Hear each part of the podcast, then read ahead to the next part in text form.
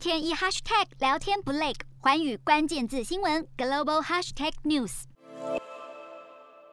德国新总理肖兹所领导的政府在十二月初宣誓就职之后，新上任的德国国防部长兰布雷特也在当地时间十九号出访立陶宛，同时他也针对最近紧张的乌俄问题发表了看法。他表示，必须要透过外交和可信的威慑来解决紧张的情势，并呼吁俄罗斯应该和各国展开对话，讨论解决方案。不过，同时也表示，俄罗斯不能在区域安全等问题上向北约发号施令。另外，根据外媒和立陶宛国防部表示，目前大约有五百五十名德国部队驻扎在立陶宛的军事基地。德国和立陶宛的国防部长也会针对近期安全情势和两国的关系来进行讨论。洞悉全球走向，掌握世界脉动，无所不谈，深入分析。我是何荣。环宇全世界全新升级二点零版，锁定每周三、周六晚间九点，环宇新闻 MOD 五零一中加八五